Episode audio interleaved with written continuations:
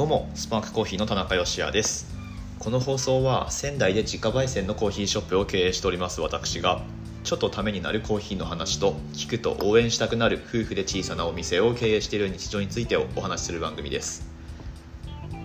はいえっと番組の真ん中らへん真ん中らへんというか、まあ、最初の方でですねあの本日は何月何日の配信ですっていうこれはですね元ネタがありましてボイシーパーソナリティの伊藤洋一さんですね。はい。あのなんだろう。ビジネス書の著者とかね。あとは1分で話せっていう、えー、名著がありますけれども。まああのリーダー育成なんかをやられてる方で、えー、まあお仲間のお仲間というか仲良しなのかな。あの澤まどかさんと並んでプレゼンの神と言われる人ですけれども、まあ、彼の配信でですね、まあ、そんな感じでチャプターを分けてるんですけれども。なんとなくその分け方がいいなと思って真似させてもらってます。はい。なのでね今まであの番組の冒頭で今日は何月何日ですねみたいな話から入ることが多かったんですけれども、まあ、あえて最近それ言わないようにしてたんですが本日は8月27日ということで僕はですね27っていう数字がまああるとすればラッキーナンバーだと思ってるんですね。はいまあそういうものがあるとすればですけれどもまあ、単純に27っていう数字が好きだったりとかあとはですね、まあ、あの中二病的な考え方をしていた時期がありまして、まあ、どういうことかっていうと27くらいになったら俺死ぬんだろうなっていううふうに思ってましたね。はい。本当ねあの何考えてたんだろうって思うんですけどあのクラブ27っていう言葉があるのをご存知でしょうか？はい。まあ、あの有名なロックスターが、まあ、どういうわけか27歳で急成するというあのことを表したクラブ27っていうのがあるんですけれども、まあ、一番代表的なところだとカート・コバーンですよね。ニルバーナの。はい。まあ、なんか昨日今日のニュースでニルバーナがね話題になってましたけど、まあ、それはいいや、えーとまあ、カート・コバーンだったりとかあとジム・モリソンですか、はい、とか。あとね、まあ、何人かいると思うんですけどもなんだっけ？ローリング・ストーンズのメンバー、うんと、ちょっと名前忘れちゃいましたけれども、はい。まあ、あの何人かいるわけですよ。で、まあ、大抵彼らはねオーバードーズとかで死んでるわけなんですが、まあ、27で死ぬんだろうみたいな。でまあニルバーナねかっこいいなと思って聞いてましたしあとはまあ27っていう数字で言ったらお店オープンさせたのが10月27日ですね。はい。まあ本当たまたまなんですけれどもまあそれとかあとはお店の電話番号がえっ、ー、となんだ022の7027002っていうまあ27は入ってないですけれども2と7しか入ってなかったりとかあとはですねそうそうあの極めつけが僕が27歳の時にあのまあ、実は死ななかったんですよ。あの死ななかったんだけど死ぬ代わりにあの結婚したんですね。はい。結婚したのが27歳の時でした。というあの今日8月27日ってことでね27が僕のラッキーナンバー、まあ、好きな数字でもあるんですが、はい、そんな今日はですね僕の35回目の誕生日ということで本日は2021年8月27日金曜日の放送です。はいという、まあ、どうでもいいオープニングトークから 今日は何をお話ししようかなと思うんですけれども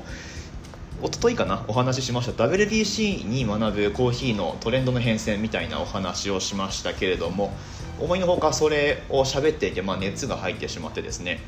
まあ、だいぶ長くなりそうなので3部作にしてお届けをしていこうかなと思ってるんですが今日はその第2弾という形で「丸2」っていうことでお話をしていきますけれどもはい。以前の放送では2008年から2012年まで、はい、のお話をさせてもらいました、まあ、2012年のウィーンのチャンピオンはえっ、ー、となんだっけ？なんちゃらロダース？なんだっけかな？まあ、のグアテマラのバリスタが優勝したんですけれども、まあ、その前の年にエルサルバドルのアレハンドロが優勝しましたよっていう、まあ、その流れで、えーまあ、2012年も生産国がかっさらっていきましたねみたいなことでさらっと本当さらっと触れただけなんですけれどもまあでも大体やったことって同じなんですよね2012年と2011年で。はい、えーまあ、そんな感じなのでさらっと2012年まで、えー、見てきたっていう感じなんですが今日はですね2013から現在まで行くのかと思いきやそれ以前についてちょっとフォーカスをしてみようと思います。はい。なんかね「スター・ウォーズ」みたいな 感じになってますけれども最初4から何？4から6までやってでそこから、えーと、エピソード1みたいに行くっていうね。はいなんかさ一回真ん中やってから遡るっていうスター・ウォーズ的手法をとっていますけれども今日は2000年、えー、第1回のワールドバリスタチャンピオンシップからを見ていきたいと思います。でさすがにその頃になると僕はまだコーヒーに興味を持っていない時期になるのでちょっとね資料を見ながらお話ししていくんですが、まあ、資料といってもワールドバリスタチャンピオンシップ .org の、えー、サイトの方から過去のランキングっていうのを引っ張ってきてるだけなんですがそれによると2000年はモンテカルロこれどこなんだろう？モンテカルロってどこですか？どこだろう？えっとで行われたという第1回目大会なんですが優勝したのがノルウェー。ロバート・トールセン。これロバート・トールセンってたまにまだ名前聞きますね。まだコーヒー業界でやってるんじゃないですかね。当時は、うんと、ノルウェー、これどこのお店だったんだろう。はい、まあまあ、えっと、という方が優勝されたようなんですが、まあ、とはいえですね、第1回目大会の時っていうのは本当に何も固まっていなくって、えっ、と、これ逸話として聞いたんですけれども日本代表って公式にはいないんですよ。公式にはいないんだけどただあの当時なんかその第1回大会をたまたま見に行っていたえー、まあ、有名なねバリスタトレーナーでおなじみの坂本義治さんっていらっしゃいますけれども、はい。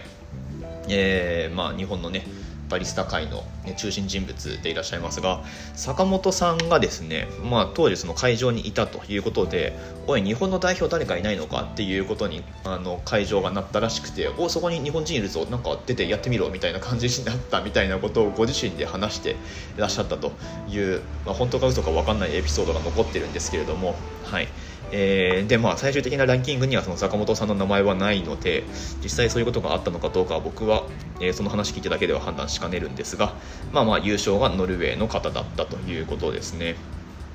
でまあ第1回大会についてはもうとりあえず始めてみたっていう感じだと思うので、えー、サクッといきますけれども第2回2001年ここから日本人が公式に出場し始めるんじゃないですかね。はい、横山千尋さんとか出たのってこの、えー、マイアミだったんですね。2001年2回目。ん？セブンスって書いてあるの？これリンクが違う2001年。2001年。えー、まあでもいいんだよな。はい優勝したのが、えー、デンマーク。マーティンえー、ヘルデル 読めない。えまあ、とにかくカフェヨーロッパっていうね。デンマークのカフェヨーロッパっていうお店。これはそのまあ、バリスタチャンピオンシップ黎明期においてはチャンピオンを何人か輩出してるお店として有名なお店ですねカフェヨーロッパまだあるんですかねえっ、と、まあ、デンマークの方が優勝されたとでこの辺はもうほんとさらっとどんどんいきましょう2002年第3回大会の時はフリッツストームですね、デンマーク。これまたカフェヨーロッパですね。フリッツストームさんは、まあ、バリサトレーナーとして世界的に今なお有名ですね。あの、丸山コーヒーさんが、うん、丸山コーヒーさんがっていうか丸山健太郎さんがですねそのご自身の経営されてる丸山コーヒーの方でバリスタ育成に、え、注力しようと力入れてやっていこうと思った時に、まあ、チャンピオンシップへの出場とかっていうのも見据えて強化していこうと思った時にまず一番最初にやったのがこのフリッツストームさんをコンサルにつけるっていうことだったっていうのも有名な話ですね。はい。まあまあそんなえー、フリッツストームさんが優勝されましたよという感じですね。で第4回大会が2003年なんですけれどもちょっとここら辺から潮目が変わってきますね。で、まあ、今まで全部北欧勢が優勝していた流れだったんですけれども2003年えこの時あボストンだったんですね。そっかボストンって2回やってるんだ。なるほど。はい。え第4回大会の時ですね。この時優勝したのがポール・バセット氏ですね。ポール・バセットってあのお店の名前として捉えてる方結構いらっしゃると思うんですけれどもそうワールドバリスタチャンピオンがプロデュースしたお店っていうことなんですね。はい。第4回の WBC チャンピオンってことですけれども。えっとまあ、オーストラリアからっていうことでね。ポール・バセット氏がやったプレゼンであの一番象徴的だったのがドーシングアップっていう手法を初めてやったんですよ。まあですよってそのリアルタイムに僕見てたわけじゃないですけれどもエスプレッソってねあのクラシックエスプレッソの場合はシングルポルタフィルター使う場合は豆 7g っていうふうに決まってるんですよねでダブルが 14g なので使う豆の量ってまあ、ダブルで入れる時は 14g おそらく出場されてたこの時出場してたパリスタは大体そのくらいでやってたと思うんですけれどもポール・バセット氏はですねなんと 21g そう3倍の粉量を使ってもう山盛りにしてでなんかこう濃度感のあるエスプレッソを抽出するみたいな嘘だろみたいな空気がその時流れたらしいんですけれども、まあ、それが良かったということでこれねポール・バセット氏のやつ映像僕あの残ってるの見たことあるんですよね。ただ今もうどこからも見られないかもしれないですけれどもそうトーシングアップしてるプレゼンの様子がね動画で残ってるのを僕は見たことありますけれども。まあまあそういうえー、ちょっとね象徴的なプレゼンをされたのがポール・バセット氏でした、まあ、その辺りからエスプレッソに使うその豆の量とかって、まあ、必ずしも 14g ではなくなっていったんじゃないかなっていうような気がしています。はい、えー、どんどんいきましょう。2004年この時に優勝したのがティム・ウェンデルボーですね。これご存知の方いるんじゃないですかね。名前ご存知の方いると思いますけれどもティム・ウェンデルボーですね。この時どこに所属してたんだろう？もちろん今ではそのご自分の名前を冠したお店っていうのをオスロにねオープンされてますけれども当時はストックフレッツだったんじゃないかな？ストックフレッツっていうお店が多分今もあると思うんですけれどもはい、えー、ティム・ウェンデルボーですね。まあこれも映像残ってるんですが、うんとまあ、今のティム・ウェンデルボーの感じからすると、まあ、やっぱこうなんか似ても似つかないというかあ当時はやっぱりそのサービススキルとかエレガントさとか、えー、なんかそういうところにフォーカスされてたのかなっていう気がいたしますね、はい、シグネチャービバレッジでも彼が作ったのはなんか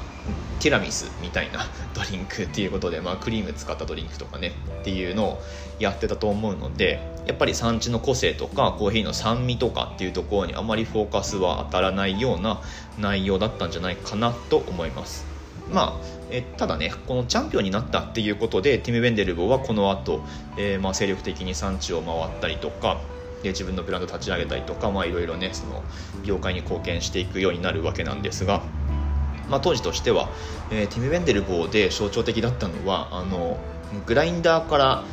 ポルタフィルターのバスケットに引いた豆を詰める時のそのグラインダーのドサーってあるんですけれどもあのレバーを引くと、まあ、引いた分だけ粉が落ちるみたいな仕組みに、まあ、ちょっと古いタイプのグラインダーはなっていてそのドサーを引くスピードがめちゃめちゃ速いっていう トゥルルっていうねあの僕負け舌できないんですけどあのトゥルルっていうめちゃめちゃ速いスピードでトーシングするっていうのでおなじみのテメ・ウェンデルボーでございました。はい。えー、で、えー、2004年まで見ましたね。で2005年のチャンピオンがこれまた北欧になりますね。はい。トールス・オーワルダ・ポールセン。これまた読めないんだけど。デンマークですね。はい。うん。まあ、この辺までは正直、まあ、ポール・バセットを除いてはあんまりこうなんだろうな。エポックメイキングなことをやった人がいないというか、うん、っていう流れがあったと思うんですけれども。で2005年まではそもそもみんな何の豆使ったのかとかってよく分かんないんですよね、まあ、詳しくもっと情報をたどれば分かるのかもしれないんですけれども。で初期のこの WBC において流れを変えたと僕が思ってるのはこのクラウス・トムセン2006年、えー、7回目の WBC のチャンピオンですけれどもクラウス・トムセンは今ではコーヒーコレクティブっていうデンマークの有名なロースターの、共同経営者として有名だと思うんですけれどもそうクラウス・トムセンも WBC チャンピオンだったんですよ。で当時使ったのが、えー、これはね当時のインタビューとかで僕が発掘したんですけれども発掘したというか、まあ、当時から知ってる人はね、えー、当たり前に知ってる情報なのかもしれないですがブラジルのダテーラ農園とコスタリカのラ・ミニータ農園っていうね、えー、この2つの、まあ、どちらも大きな農園なんですけれどもこの2つのブレンドで、えー、優勝したという、まあ、ここでようやくその豆の出自っていうのがだんだん明らかになってきたと思うんですよね。でダテラ農園っていうブランドもここで認知が広まって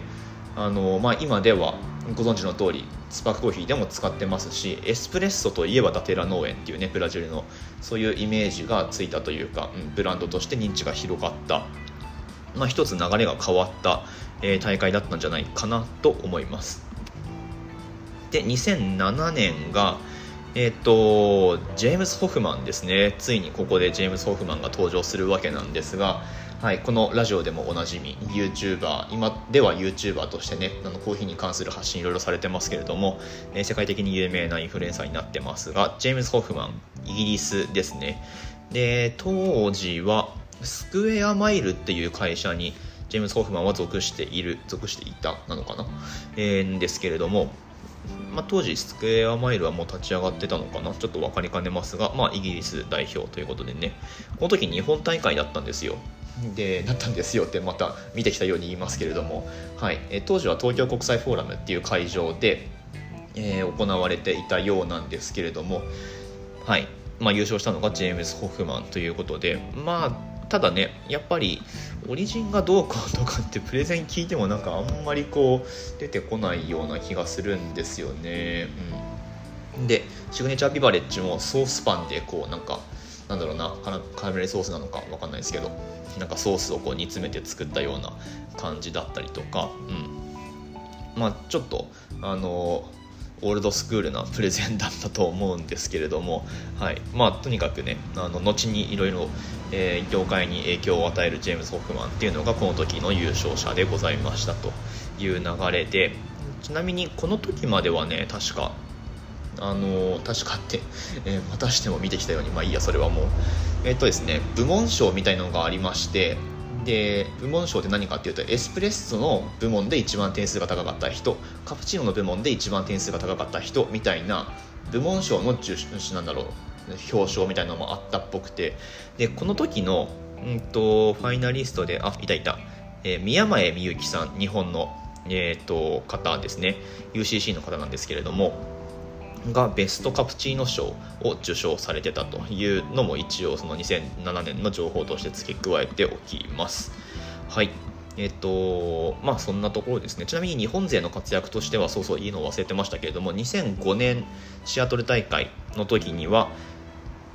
門脇博之さんですね。島根県のカフェロッソっていうお店を、まあ、今でも経営されてますけれども門脇さんが2005年では準優勝をされてましたという、まあ、日本勢もねその結構早い段階からえー、ファイナリストになったりとか準優勝したりとかっていう上位に食い込むようにはなってたっていうよう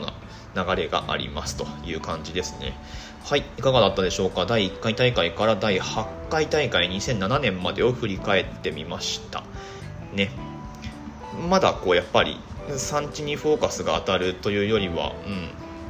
うん、なんだろうな、まあ、抽出の技術としてはポール・バセットが一つ、えー、面白いことをやったっていうのもありますけれどもまあなんていうかまだその伝統的なバリスタだったりとかエスプレッソとかっていうところの息を出ないというかそもそも WBC の発端っていうのが、まあ、おそらくそのスペシャルティーコーヒーの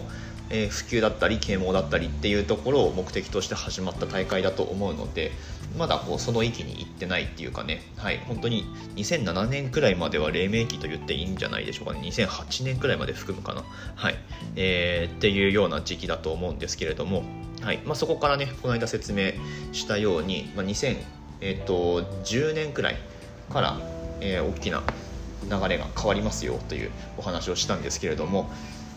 最後第3回ではですねじゃあ2013年から現在に至るまでは、まあ、どんな流れがあったのかっていうことを振り返っていこうと思います。もう2013年からは毎年のようにイノベーションが起こるのでもう本当に多分見ていて面白い、えー、時期だったんじゃないかなと思うんですけれどもぜひぜひそちらも楽しみにしていてください。はい、えー、最後までお聞きくださいましてありがとうございました。この番組はですねスタンド FM というアプリで、まあ、主に配信はしてますのでそちらの方でフォローしていただけますと番組にコメントができたりとかあとはレター機能といいまして質問ができたりしますのでぜひぜひ活用してみてください。各種ポッドキャストでも同じ内容を配信しております。まああのお使いのスマホの環境で聞きやすい形で楽しんでいただければと思いますが、まあ、コミュニケーションを取る際はですねスタンド FM の方も使っていただけますと、えー、いいんじゃないかなと思いますのでよろしくお願いします。スパークコーヒーのオンラインストアは楽天市場に出店をしておりましてこの放送の詳細欄のところにリンク貼ってありますので、ぜひぜひ気になる方はそちらも覗いてみてください。また長くなってしまった20分弱になってしまいましたけれども、まあ、1.5倍速くらいでね、聞いてもらうと、えー、収まりがいいんじゃないかなと思います。明日の放送でまたお会いしましょう。美味しいコーヒーで一日が輝く。Good Coffee Sparks Your Day. スパークコーヒーの田中でした35歳初配信でございました